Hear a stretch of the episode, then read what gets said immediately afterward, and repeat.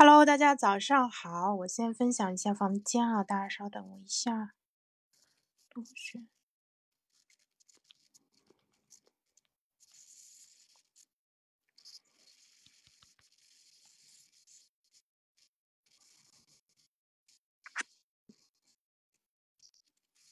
嗯，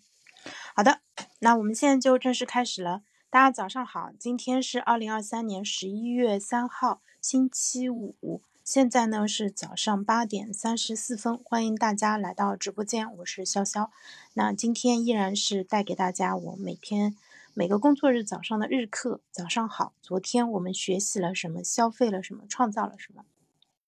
那在开始今天的呃分享之前啊，我依然还是按照啊新养成的习惯，在我的笔记本上手写了一页纸的一个时间啊。那今天的手写带给我的感受。啊，非常的不一样，因为我最近啊，其实可能有比较长的一段时间状态并并不是很好，但是呢，我今天在纸上写下了一句话，说现在就是最好的时刻。然后当时我写下这段话的时候，我自己都惊呆了，我说，哎，我多久没有说这句话了？因为可能之前一直沉浸在一些呃比较悲观、比较负面的一个。呃，情绪当中，所以更多的时候想到的是对未来的担忧，然后以及是说可能有一些焦虑的情绪，或者是说有一些灰心和啊比较低落的情绪一直挥之不去啊。但是今天当我在正念书写的时候，我就发现说，哎，好像啊原来我自己啊非常引以为傲的，并且很多人啊都会跟我说，哎，潇潇，我特别喜欢你身上的这个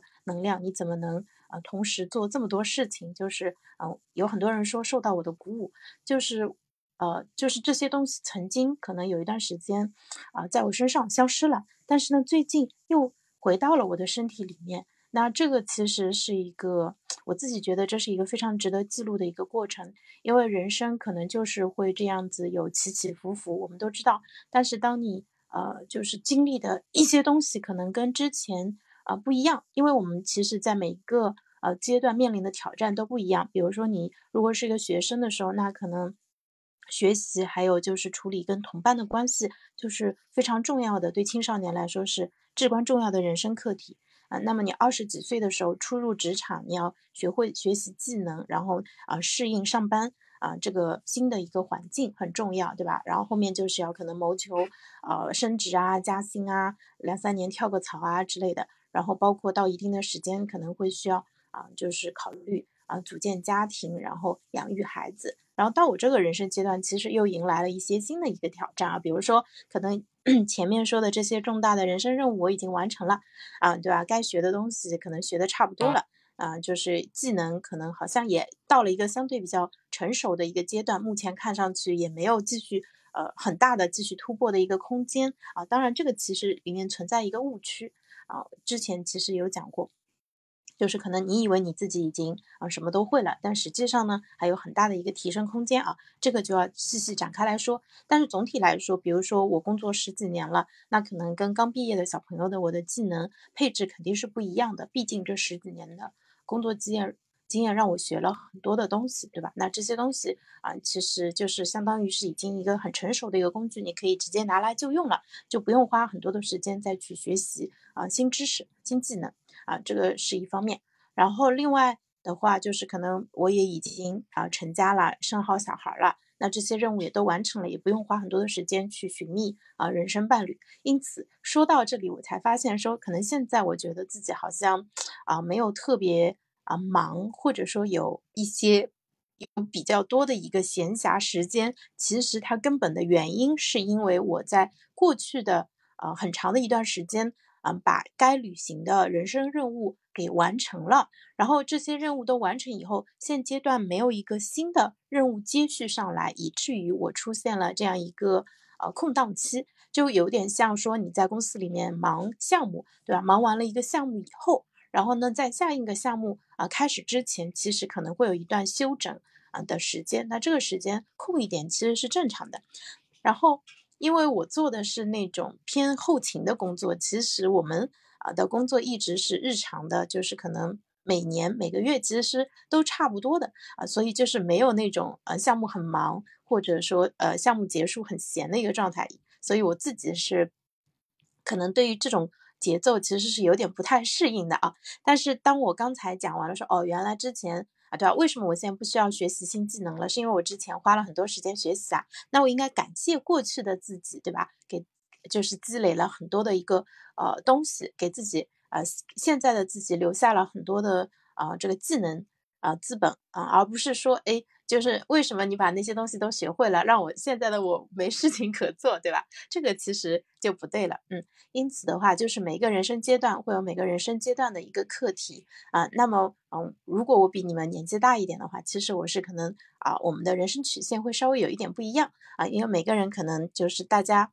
啊，可能都是走的是一个抛物线的一个路线吧，就是可能我更早的呃攀上了一个。嗯，相对的高点，然后可能也会更快的开始，就是坐着滑滑梯啊，慢慢向下滑，这个都是非常非常正常的。因为一个四十岁的人跟六十岁的人，那现在所处的人生阶段肯定是不一样的。一个四十岁的人跟二十岁的人也是不一样的。就是啊，虽然我们有可以找到很多共同点啊，但是首先先承认大家在不同的人生阶段，然后面临呢不同的挑战，这个其实是呃很重要的。然后再想办法，比如说我是去跟同龄人做更多的交流，或者是说我自己在这个阶段，我想办法去找到一个重要的一个人生使命，然后呢，啊，就是围绕着这个人生使命去构建我的生活，然后去分配我的注意力，这个其实非常重要。那我给大家读一下今天写的这一段内容吧，就是每天早上写字可以激发我的心流状态。让我一整天都有更好的状态。那做任何事情都要想办法屏气凝神，因为正念无处不在。正念不仅存在于耗时一个小时以上的大任务里面，也可以在两到三分钟能够完成的小任务当中。那我现在给自己定下的人生目标是追求更多的正念和专注，以及喜乐的状态，安住于当下。这样，不论发生任何事情，外界的环境呃出现多大的变化，都不会对我造成毁灭性的打击和破坏，因为在任何情况下都可以活出我想要的状态，不惧不忧，心满意足。我们可以控制自己对事情的反应，嗯，更进一步，可以控制和改造我们生活的环境。比如在办公室里面放一些健身设备，或者利用自然的空间做一些练习，让微习惯帮我们生活的干更好，有改良的空间，并且我们可以利用这个改良的空间做到更好。现在就是最好的时刻。对，确实我很久没有说这样的话了。现在就是最好的时刻。嗯，所以我刚才就还写了一下待会儿要做的事情，比如说。呃，待会儿分享完可能要去洗头吹干。那如果是呃普通状态下的我，或者说一般状之前状态下，我可能会觉得好烦啊啊，因为我其实挺讨厌洗头发和吹头发的。但是我现在想到这个事情的话，就是我可以把正念融入到洗头和吹头当中啊。其实，在所有的事情当中，都是可以活出正念的一个状态的。那么 这个事情它就不是。变成困扰的一个来源了。那为什么我的心境会发生这样的一个变化呢？其实啊，我要感谢啊，昨天看的两本书，一本呢是《逆商二》，另外一本呢是呃呃埃隆·马斯克传。那先来说一下《逆商》。《逆商》这个系列有两本书，第一本呢是《逆商》，啊，就是啊，它讲的是更广泛的一个情况下，你如何在面对挫折的时候活出啊更加积极的一个状态。然后第二本呢，它讲的是如何在工作环境下应对挑战。所以我昨天看的是第二本。那它里面有一个核心的概念叫做啊 C O R E，Core 是四个英文字母的一个缩写。嗯，它分别代表的是呃，我试着来回忆一下。呃，第一个是掌控力，呃，第二个是嗯，我来看一下啊，第一个是掌控力。然后呢，第二个的呃后面有一个叫持续力，还有一个影响力啊，然后再来看一下，第二个是，嗯，担当力，对，担当力，呃，掌控、担当，看上去是有一点像，但是呃，就是。在作者这边的话，他会啊稍微有点不一样，担当跟责任有关，而掌控的话是我们呃在多大程度上能够控制这个局面，就是呃我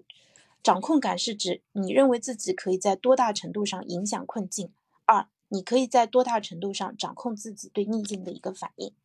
那第一条和第二条都非常的重要。如果我们能够影响困境，那么就有可能让事情朝着好的方向去改变。第二个呢，就是掌控自己对逆境的反应。这个其实也是呃经常会提到的一个点，就是我们可能无法改变外界，呃或者或无法改变发生在我们身上的事情，但是我们可以通过控制自己的反应来避免。二次伤害的一个发生，那这也是保持身心健康非常重要的一个点啊。不管你面临的是呃疾病啊，就是生理上的疾病，或者说心理上的疾病，掌控感都是至关重要的。我之前曾经看过一段话，也是一个嗯，类似于研究报告里面提到的。他说现在为什么呃青少年就是抑郁症比较高发，其中非常重要的一个点就是他们啊缺乏掌控力，他们在学校和家庭当中可能都。啊，没有掌控感，无法自由的啊支配自己的时间啊，因此这一点啊，其实对于孩子的健康来说啊，会是一个非常大的一个隐患。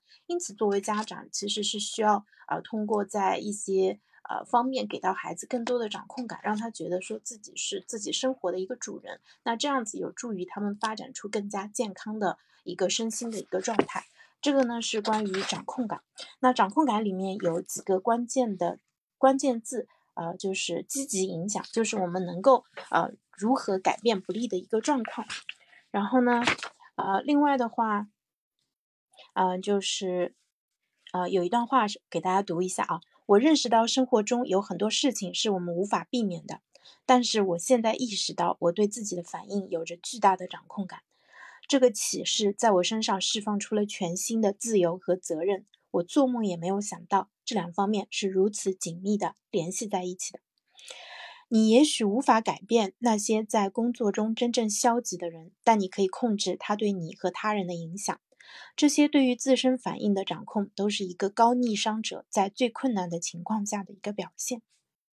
然后他这里面还举到了一个例子，就是一九九九年啊，波斯尼亚难民啊，当时啊，就是他们面临了非常恐怖的遭遇。然后其中有一个人，他。啊，就是经历了很多可怕的事情，然后在接受采访的时候，他朝着难民营扫了一眼，对记者说：“我们会有新的生活，看看那些需要我们的孩子，他们是我们的未来，我们必须帮助他们。”而他本人啊，其实呃在爆炸当中受了严重的伤，然后他的家人身上也发生了很多悲剧事件，但是他在啊这个过程中，他在经历了这么多的。呃，困境之后，他依然展现出了勇气，并且他主动的选择去帮助需要帮助的孩子，啊，去给他们去创造一个更好的一个未来。然后作为对比，他分享了另外一个片段。他说，另一个新闻片段报道，则是一个年龄相同的人失去了家园和财产，但是保住了家庭。他沮丧的连一句话都说不出来。他们拿走了一切，一切都完了，没有办法生活，我们无能为力，我们什么都没有了。那这两个人其实就呈现出了完全不同的一个状态，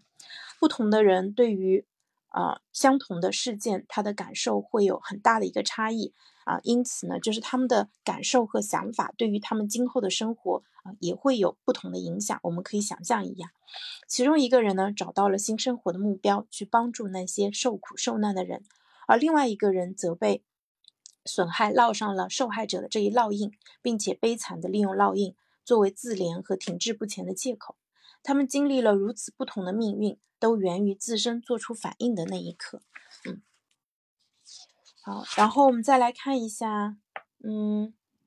还有一个我觉得比较有意思的一个点，就是啊，心理学家费恩利伯特解释了一些情绪爆发与掌控感的关系。他首先认为，习惯性的咒骂是一种不健康的心理状态的表现。当人们觉得自己无法控制局面时，他们更有可能骂骂咧咧。他们觉得骂得越大声，自己就越有掌控力。这种情绪爆发通常会给自身和周围的人带来沉重的代价。那我把这一段话划出来的一个原因，就是因为有时候可能我们也会出现这种骂骂咧咧的这种情况。这个其实啊，可以说是一种消极的一个。呃，攻击或者有时候它会变成一个呃，这个主动的一个攻击感，然后可能会呃造成一个人际之间的一个摩擦。那如果我们能够呃有更强的控制力的话，我们可能就不会选择这种方式，而是会呃积极的去沟通，然后想办法去解决这一个问题啊。在呃《情商》这本书里面，丹尼尔·戈尔曼将这样的情绪爆发描述为一个情感约束不太理想的人的典型表现。当然，我们不应该抑制我们的情绪，使它发炎溃烂，以致对我们的身心造成严重的破坏。相反，情商是在某种程度上对于情绪暂时的克制和恰当、恰当的运用，这是情商和逆商最直接的关联点。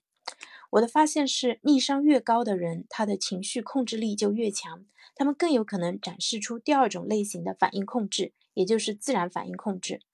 正如其名称所表明的那样，那些能够做到自然反应控制的人，能够在逆境来临时关注、思考。管理甚至优化他们的反应。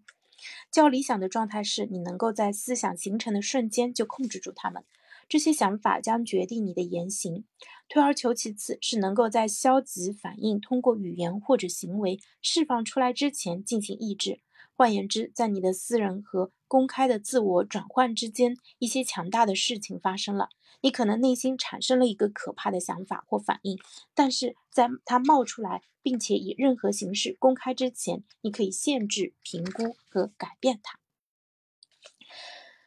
那第二部分的话，嗯，啊，最那个关于掌控感的一个总结是这样子：掌控感会影响随逆境而来的一切，也会影响你在面对逆境时所付出的代价。逆境越严重，潜在的损失越大，影积极影响和反应控制的好处就越深远。那第二个呢是担当力，担当力它其实啊是一个非常重要的主题，责任。然后作者说，他说责任啊，它对今天比对昨天重要，对未来的成功更重要。就是这个我理解一下，因为啊责，因为昨天已经过去了，哪怕你有。很强的责任感，其实你是没有办法改变已经发生的事情，但是呢，你可以影响啊，控制当下发生的事情，然后呢，啊，因此它会对于未来啊造成非常大的一个影响。其实我们现在呃生活的呃一个环境，嗯，很大程度上其实都是由过去呃就是影响到现在，然后再影响到未来，它是一个连续不断向前的一个过程。那这里面有一个非常精彩的一个比喻啊，因为这本书里面它其实一直有讲到攀登这样一个角色，有点像是一群去啊攀登啊那个高山挑，就是想要征服高山的一群人。为什么呢？当我们从扎营者转变为攀登者之后，对于相互依赖、灵活性和信任的要求就越来越高。要成为一支真正的登山队，所有攀登者的命。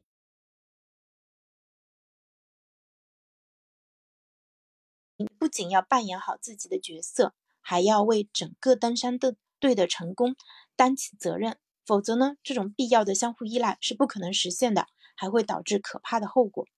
担当力意味着，无论出了什么问题，你都要在拯救过程中扮演自己的角色，不管这是由错误导致的，还是事出有因。如果团队里的某个攀登者犯了错误，导致自身受伤，那么不管是由于他自己干了蠢事，还是其他原因，你们都必须把他从山上抬下来。如果坏天气降临危及团队，那么你们不能只顾自保，每个人都必须为团队的生存发挥作用。如果因为别人的判断错误而走走错了路，现在必须改变路线，那么你们就要发挥各自的作用，让队伍重新回到正路上。埋怨于事无补，一起学习和提升，对你们的成功才至关重要。敏捷，这个这种快速思考和行动的能力也会被责备扼杀。当人们都想诿过于他人，而不是从行为中学习并继续前进时，就会相互指责。这样的团队和组织将深陷逆境。另外，重要的资源会被浪费在探究究竟谁该负责上，而不是做出必要的调整，以避免团队犯同样的错误。那这个我们可能在日常，不管是在家庭，或者是说啊，在工作环境中都。啊，容易看到一个和谐的家庭，当遇到问题的时候，就是不会啊那个相互指责，而是会齐心协力的一起解决问题。但是也有很多的家庭，就是出了事情以后，就是这个怪你，这个怪我，然后大家都想办法去撇清自己的责任。在这个过程中呢，就是可能原本啊就岌岌可危的感情，受到了进一步的一个呃伤害，然后啊，并且没有足够的资源投入到如何解决这个问题上。那更可怕的是，这样的一个呃相处的模式也会影响到下一代，然后呢，就是给孩子养成这样一个就是呃推诿责任的这样的一个习惯。好，然后第三个是影响度，影响度它其实我觉得翻译的不是很准啊，但是它的意思是，就是你在逆，你让逆境在多大程度上影响你的工作和生活的其他领域，就是呃我们。如果是一个逆商比较高的人，他是尽可能的可以控制住对自己的一个负面的一个影响，但是逆商比较低的人，他可能就会完全没有办法控制，然后呢，呃，会让这个影响甚至被自己的情绪进一步的放大，就是这个其实就是第一次伤害和第二次伤害的一个发生。嗯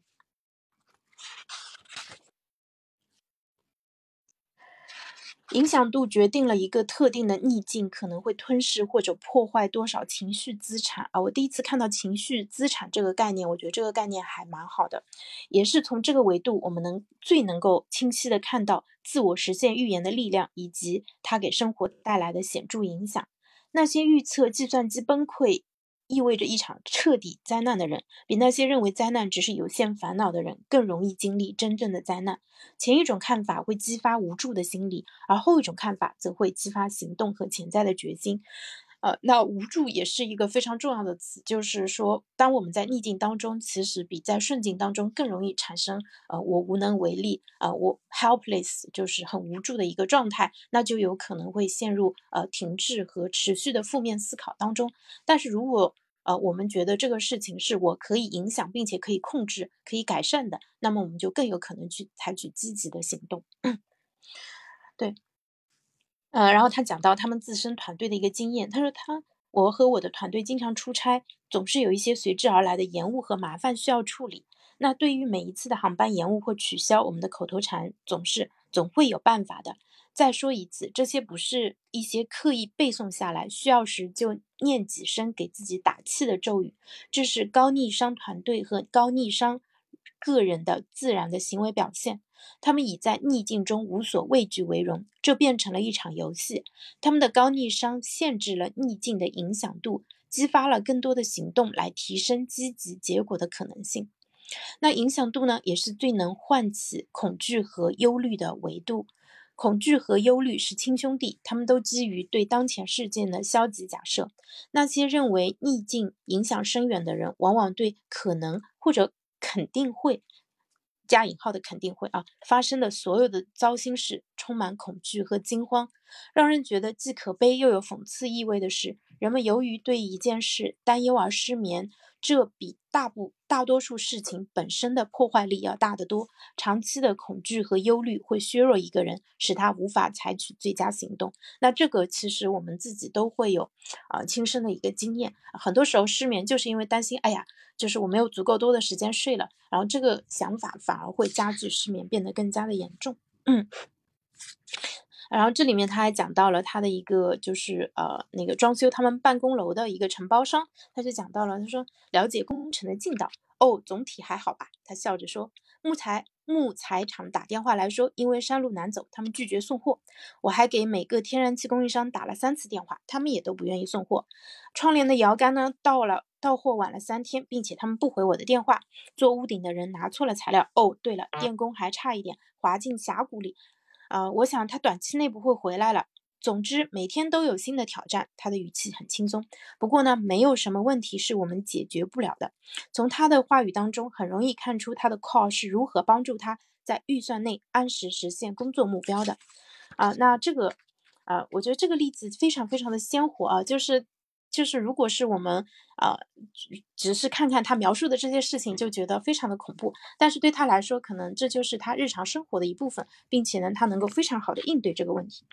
这位承包商他面临的挑战要大得多，他依然仍然乐此不疲，并且随着逆境的不断增加，他的决心也越来越坚定。那这种反应是核心，而其他的一切都是。从此生出的涟漪，你对逆境影响度的认知，在很大程度上影响了涟漪的扩散范围。所以，可能有两句话，我们可以试着把它变成呃我们的一个习惯。一个呢是总有办法，另外一个呢，不过没什么大不了的啊。这个并不是自欺欺人，而是一种勇气和智慧的一个表现。那它的最后一个维度呢是持续性，持续性啊，就是那个这一篇章首先讲了就是英国探险家啊欧内斯特那个沙克尔顿他们征服南极的一个故事。它里面讲到就是说他们，我之前可能是在别的地方大概听说过他们的故事，但是呢，他这里面提到一个细节非常可怕，他说他们当时在。呃，南极的冬天，他们驾驶了一艘小型的救生艇，在地球上最大的海域当中航行了七百英里。有时候船上结满了冰，甚至开始下沉。他们被巨浪袭击，水墙围住小船，他们的皮肤被盐水泡裂了，上面长满了这个什么字不认识，反正长满了呃疙瘩什么之类的。喉咙呢，因缺水而肿得不能吃东西。他们的衣服不断的被海水浸湿，不断的磨损。十七个月沉浮在海上，他们在海上漂浮了十七个月，使他们处于精神错乱的边缘。但一路上，沙克尔顿热切地相信，并且告诉伙伴们，他们终将摆脱困境。